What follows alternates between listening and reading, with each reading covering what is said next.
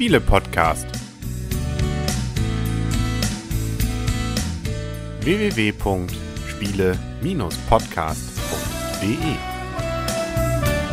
Herzlich willkommen zu einer neuen Ausgabe vom Spiele-Podcast. Im Internet zu finden auf spiele-podcast.de und rund um den Spieletisch herum sitzen äh, die Tops und Flops der Spielebranche. Der Henry, Der Flop Blümchen. Der Christian. Die Michaela, ich wollte dich gerade fragen, wer denn hier Top und wer Flop ist. ja, das werden wir am Ende der zur Abstimmung stellen. Nein, Aha. wir Ich sind mich alle nur. geoutet. Nein, du bist auch nicht Flop. Schatz, für mich bist du top. Aber ich habe gerade alle anderen hier am Tisch auch. gemacht. Ja, das kann vielleicht sein, aber Pech im Spiel. Dann haben wir in eine. Fußballfrage. Ja, Wir reden, und das merkt man vielleicht schon, über das Spiel Top und Flop aus dem Kosmos Verlag. Das ist das ultimative, also nicht irgendeins, sondern es ist das, so steht es auf der Packung, ultimative Partyquiz. Da gibt es nichts Ich Besseres. dachte, du wolltest schon eine Bewertung vornehmen. nee, von Dominik Capucettis oder so ähnlich. Ja. Was sind die Rahmendaten, Michaela? Ja, ein Spiel ab äh, 10 Jahre für ab vier Spieler, 30 Minuten Spielzeit wird angegeben und kostet so um die 30 Euro. Genau. Und es ist ein Rezensionsexemplar. Wir haben keinen Pfennig bezahlt. Dafür also vielen Dank an Cosmos. Ähm, und ähm, ob sich diese Inve dieses Investment sozusagen von Cosmos gelohnt hat, uns das zur Verfügung zu stellen, darüber reden wir jetzt. Ähm, das ganze Spiel ist, das kann man vielleicht vorwegschieben, schon mal ein Spiel, das wir vor Jahren rezensiert haben. Sehr, sehr ähnlich ist es zumindest zu einem Spiel von Was früher. rezensiert? Gambit 7? Ich glaube ja. Ich meine, wir haben Gambit 7 nicht rezensiert. Wir haben das nur auf Wir der haben Messe das auf der gespielt. Messe gespielt, aber rezensiert haben wir das mal Aber wir haben es, also zumindest das Blümchen und ich haben es sehr oft gespielt. Gambit. ja aber Habt ihr das? Ja. Wollt ihr das spenden? Nein. Ähm, aber es ist, äh, man hat sozusagen ein bisschen an den Regeln gedreht, aber wenn man Gambit kennt, kennt man eigentlich Top und Flop auch. Hier ist es allerdings ein bisschen eingängiger. Bei Gambit musste man noch ein bisschen mehr überlegen, hm, was ist jetzt wie hinzulegen und was, wo, warum muss ich jetzt das liegen. Hier geht es Tick noch einfacher, wobei auch hier die Regeln simpel sind, Michaela, oder? Ja, also wir können ja erstmal sagen, es ist kein Brettspiel, sondern es ist ein praktisch ein Chatspiel. Wir kriegen jeder unsere so ein kleines Kärtchen, was halt Wissensspiel. ist. Ja, ja ganz, Ja, ganz, ganz tolles Wissensspiel, ja. Ähm, es ist, ähm, also man hat, bringst mich jetzt total durch den Tüdel hier. Wissensspiel. Ja. Es ist, äh, man hat eine Karte, die ist abwischbar, die beschreibt man mit einem Stift. Es wird im Prinzip einer liest die Frage vor. Es gibt Fragekarten. Ähm, da muss man sich dann entscheiden, ob man Buchstaben nehmen möchte oder wie auch immer. Man kann sich auch auf was auch immer einigen. Dann wird die Frage vorgelesen, dann schreibt jeder seine Zahl oder seine Antwort, die er meint, auf seine Karte. Dann werden die Karten in die Mitte gelegt und dann werden sie aufgedeckt. Und dann kann man vorher noch seine Chips legen, um Punkte zu bekommen. Und dann bekommt der, der richtig war oder am nächsten dran war, erstmal generell einen Punkt. Und die, die dann auch noch auf die richtige Antwort gesetzt haben, bekommen entsprechend auch noch Punkte. Und am Ende gewinnt der mit den meisten Punkten. So einfach ist es. Nicht? Also man schätzt, dann äh, werden die Schätzungen, also der, der schätzt und wie man schätzt, ist noch nicht das, womit man die meisten Punkte macht. Richtig. Sondern danach werden das, was man geschätzt hat, äh, entsprechend chronologisch ausgelegt. Und dann darf man, wie so ein bisschen beim Roulette, noch äh, innerhalb eines Zeitfensters seine entsprechenden Chips drauflegen. Äh, kann also auch auf ganz andere Tipps dann legen, wenn man merkt, oh, da lag ich ja völlig daneben. Dann lege ich die auf was anderes und kann damit noch deutlich mehr Punkte machen, als nur mit meiner eigenen Antwort. Wobei man nicht überbieten sollte, das alte Motto hier von, wie ist der Preis ist heiß, glaube ich. Ähm, und man muss dann immer die etwas äh, möglichst niedrigeren Werte nehmen, ähm, weil wenn man überboten hat, selbst wenn man näher dran war, gäbe es nichts bei der Stelle. So Wie ist denn einfach. die Anleitung? Die Anleitung ist so billig und einfach, wie wir es gerade eben beschrieben haben, nämlich ein Zweiseiter, der größtenteils aus Beispielen besteht. Ja. Also Eine eine- besondere Regel sollte man vielleicht noch erwähnen. Ähm, man kriegt zwar Punkte und in der letzten Runde, natürlich theoretisch kann man so viele Runden spielen, wie man möchte, aber die Regel sagt, sieben Runden wären es gerne. In der letzten Runde hat man dann die Möglichkeit, das, was man bisher erspielt hat, mit einzusetzen, um es dann, wenn man möchte, verdoppeln zu können oder auch alles zu verlieren. Ja. So ein All-In ist möglich. Also eine Einarbeitungszeit ist hier fast dann kaum gegeben. Ne? Ist Man kann ja nahezu fast, nicht- nicht fast sofort losspielen. Das, was du mit Buchstaben übrigens vorhin meintest, ist, dass auf den Fragekarten zwei Päckchen sind sozusagen dabei. Steht ja eigentlich, wie viele Fragekarten sind es insgesamt? Ähm, Guck ich nach. kannst du ja mal nachgucken. weiterreden? Genau. Dass auf denen vorne, wo die Fragen draufstehen, ähm, vier Fragen stehen. Ähm, eine unter A, unter B, C und D, damit man dann sozusagen auch ein bisschen dann Die Assistentin Blümchen untereinander wechseln kann. Das heißt nämlich, es sind 149 Fragekarten mit insgesamt 569 Fragen. Und eine Beispielfrage wäre zum Beispiel, wo steht der Rekord beim Treppenlauf im Empire State Building in Minuten und Sekunden? Also es sind in der Regel Fragen, die dürfte man so einfach auswendig nicht kennen. Deswegen alle schätzen und keiner ist wirklich doof, weil das sind Fragen meistens, die kann man nicht so einfach wissen. Ja, die Mathematiker unter den Zuhörern werden gemerkt haben, was du dich versprochen hast, aber das ist ja auch nicht schlimm. Was ne? habe ich denn gesagt und was ist richtig? 569 Fragen, aber es geht ja nicht für 4, 596 Fragen. Oh Gott, ja. Ja. Sie merken es, ne? Kleine Fehler eingebaut. Wenn Sie es gefunden hätten, hätten Aber Sie was gewonnen. überboten. Ähm, was ganz interessant ist, auch gegenüber Gambit, die Stifte haben jetzt auch den Radierer oder den Wegwischer mit dran.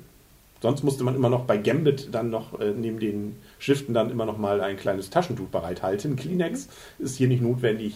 Das ist hier schon gleich vorne mit dabei und das funktioniert auch erstaunlich gut. Gut, dann können wir zur Bewertung kommen. Mensch, so einfach geht das Ja, schon. Henry, Habe ich nichts hab ich mehr an Regeln? Muss man nicht noch irgendwo ein Worker Nein. Placement machen? Nein, Und vielleicht noch mal würfeln oder sowas. Ähm, grauenvoll. Ist eigentlich eine Uhr dabei? Nicht mal die ist dabei, ne? So was. Ja, und wir haben ein ganzes Päckchen hier noch nicht. Ich mache eine Frage, will ich noch mal erzählen, was worum es geht. Äh, wie viele Meter lang ist der aktuell längste Swimmingpool der Welt? Stand 7 2015.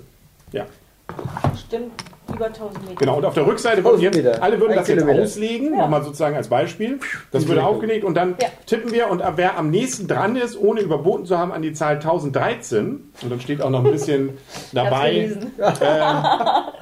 Da steht auch noch eine kleine Erläuterung meist dazu. geglaubt, ja. Hier zum Beispiel der Swimmingpool der Ferienanlage San Alfonso del Mar in Chile ist so groß wie elf Fußballfelder. Ähm, dann lernt man Ah. sogar noch was. Ja. Man wird nicht Fußballfelder. blöder. Das hatte ich nämlich auch gerade gedacht. aufeinander auf. Das Ja. Ding. So, wie wollen wir es denn aufbauen? Wer möchte anfangen? Du. Ich fange heute an. Ähm, ja, also ich muss zugeben, ich war auch schon von Gambit sehr begeistert. Das ist eines von den Partyspielen, die wir, glaube ich, in äh, der Zeit, seit wir so viel intensiv spielen, am meisten in Partygegenden gespielt haben. Also man kann es so einfach erklären. Äh, man spielt es einfach so runter. Keiner ist, das ist ja bei Wissensspielen manchmal dann sonst immer doof. Äh, man kommt sich sonst doof vor bei dem Spiel, wenn man wirklich ein paar Dinge nicht weiß. Hier sind die Fragen eben so, dass man es in der Regel wirklich keiner wissen kann. Das heißt, keiner ist döver und auch nach außen hin döver als die anderen.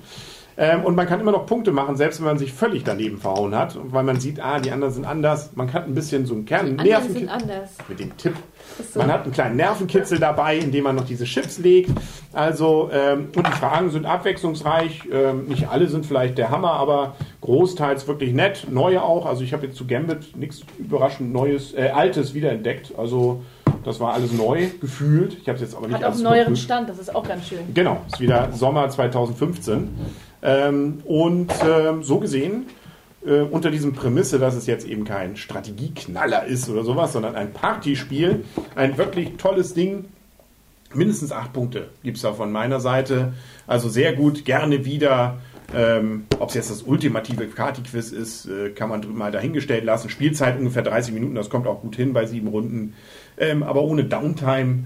Äh, man spielt einfach so hin und weg und äh, lernt auch noch, was was will man mehr. Also acht Punkte, gemacht, sehr gut. Aber es gibt auch ein bisschen, was man lernt, was man genauso schnell wieder vergisst. Ja, das stimmt. Das Aber- ist gut, man kann die Karten, gerade im höheren Alter, man kann die Karten immer wieder neu spielen. Ähm, man hat sie eh nachher alle wieder vergessen. Alter. Ja, aber ich habe es auch gemerkt, dass ich durchaus, äh, dass wir schon mal Fragen hatten und ich beim nächsten Mal wieder ganz ähm, überhaupt nicht wusste, in welche Richtung es war. Also von daher manchmal denke ich so, die Zahl war aber besonders hoch, viel höher als ich dachte. Aber wirklich gemerkt habe ich mir das nicht. Das heißt, der Wiederholungseffekt, dadurch, dass man es ja noch nicht jeden Tag spielt, ähm, kann man es auch wirklich, die Karten haben wir jetzt vielleicht mal durchgespielt, ich bin mir gar nicht ganz sicher.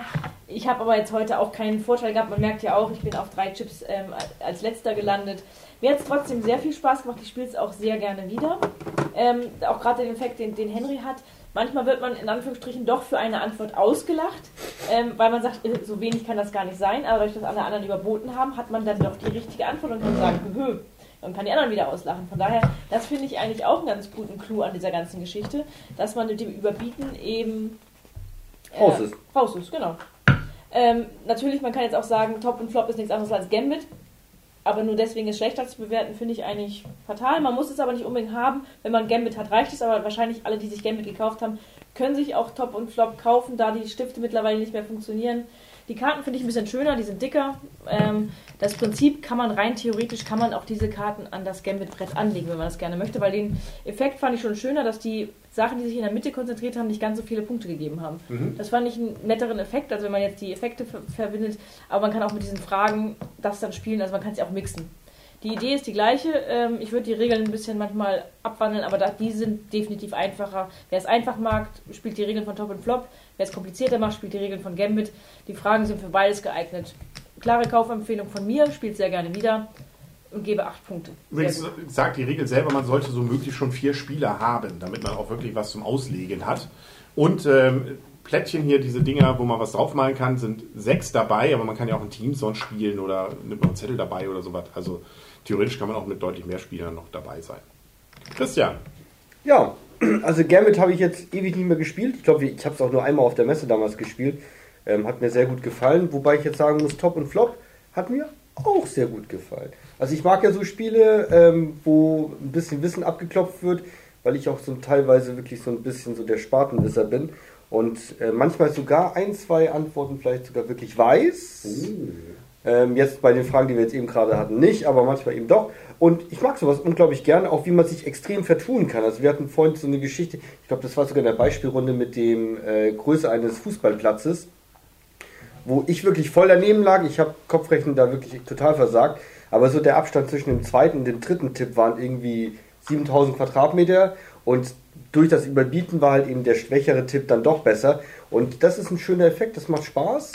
Ähm, das ist auch wirklich so, so ein ausgleichendes Element, dass eben so auch Leute, die von, dem, von der einen Frage wirklich gar keine Ahnung haben, einfach durch glückliches Legen auch Punkte kriegen können. Und als Partyspiel wirklich toll und deshalb gibt das Spiel, kriegt das Spiel von mir auch 8 Punkte.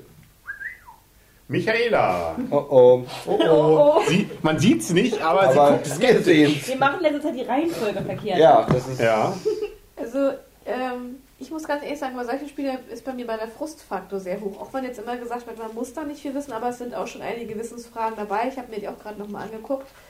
Einige kann man so wissen, so mit Thronjubel, also wie lange ist die Queen Elisabeth schon mit dabei, das würde ich jetzt auch noch so ungefähr wissen, aber so einige Sachen sind für mich bei so Wissensspielen ist bei mir immer so ein Frustfaktor mit dabei, weil was Handy schon sagte mit diesem ähm, nicht wissen, das frustriert mich dann doch schon und wenn man dann doch immer daneben liegt oder komplett falsch liegt oder so, das finde ich dann eher frustig bei solchen Spielen.